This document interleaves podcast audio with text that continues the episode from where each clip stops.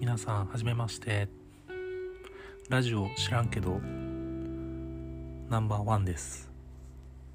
このラジオはとある関西在住のゆとり世代デザインエンジニアとして働くサラリーマンが思っていることをつらつら話す流し聞きしてもらうためのラジオです。すいませんデザインエンジニアのとこ早速噛みましたね。えー、っと今回はまず第1回目ということでうん私が一つ気になっていることをテーマとして話をしたいと思います。それは、まあ、タイトルにもあるんですけど、えー、みんな服そんなに買うのっていうことですね。まあもちろん服っていうのは生活の中で衣食住とかいう、まあ、言葉があるようにですねま、非常に重要なものだっていうことは皆さんも分かっていると思います。で、まあ、もちろんこの服っていうのも、えー、まあ例えばテンションが上がる服、まあ、あとは結婚式とか。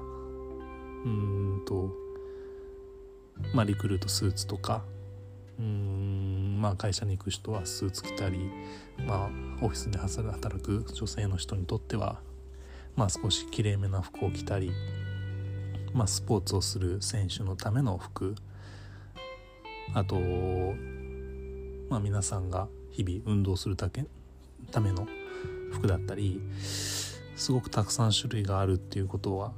皆さん分かっていてそれでまあ気分が上がったりですね、まあ、それが儀式のため要はイベントのためだったりあといろんな、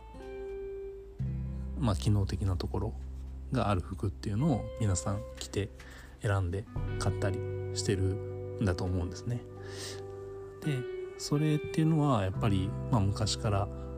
衣食住って言われてる中の一つであるように、まあ、すごく大きな影響力のあるものだっていうことは私も思うんですけどただですねそんなに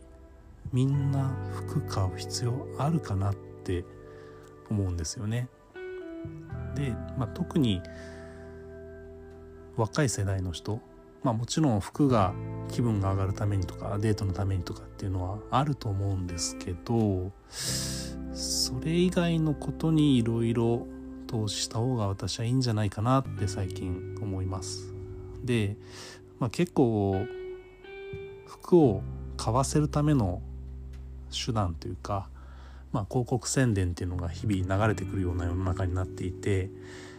例えば、まあ、某ファストファッションの、まあ、私もダイレクトメールに登録をしているのでどんどん連絡が来るんですけどそれが、まあ、ちょっと途中で辛くなってきたりする時あるんですよね。それがしんどくなってくるっていうか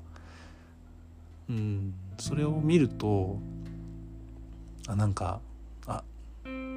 2021年の春夏がラインナップ出てるなとか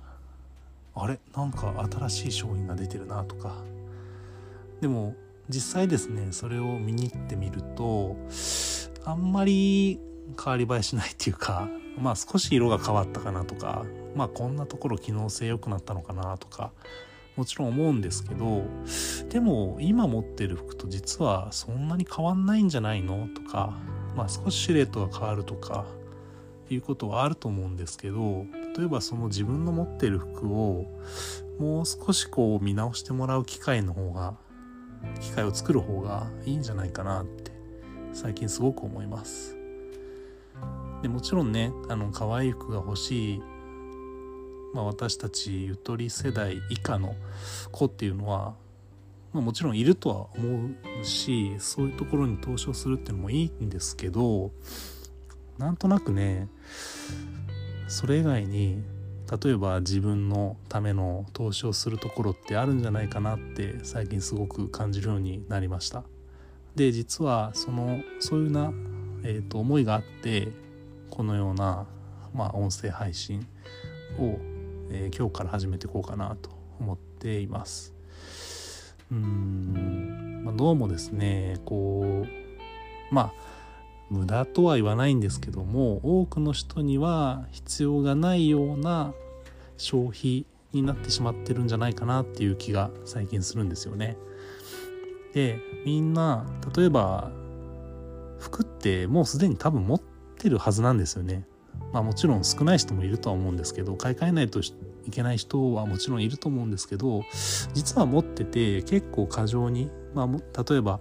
1週間分持ってないとかいう人ってまあ多分少ないミニマリストの人とかあとはまあ新生活始めて引っ越しした人とかそういう方しかいないんじゃないかなと思ってんですよね。うんそれがもしかしたら違うもの例えば衣食住って言いましたけど少しインテリアで違う気分のものを買ってみるとか、まあ、少し豪華な食事にしてみるとか、まあ、少し料理の食材に投資してみるとかいう違った視点でもいいのかなってなんか私の年齢になって最近感じてきました。うん、それがうーんまあ全員じゃないですけどね。知らんけど。ではこれで今日も終わります。また次も配信します。さようなら。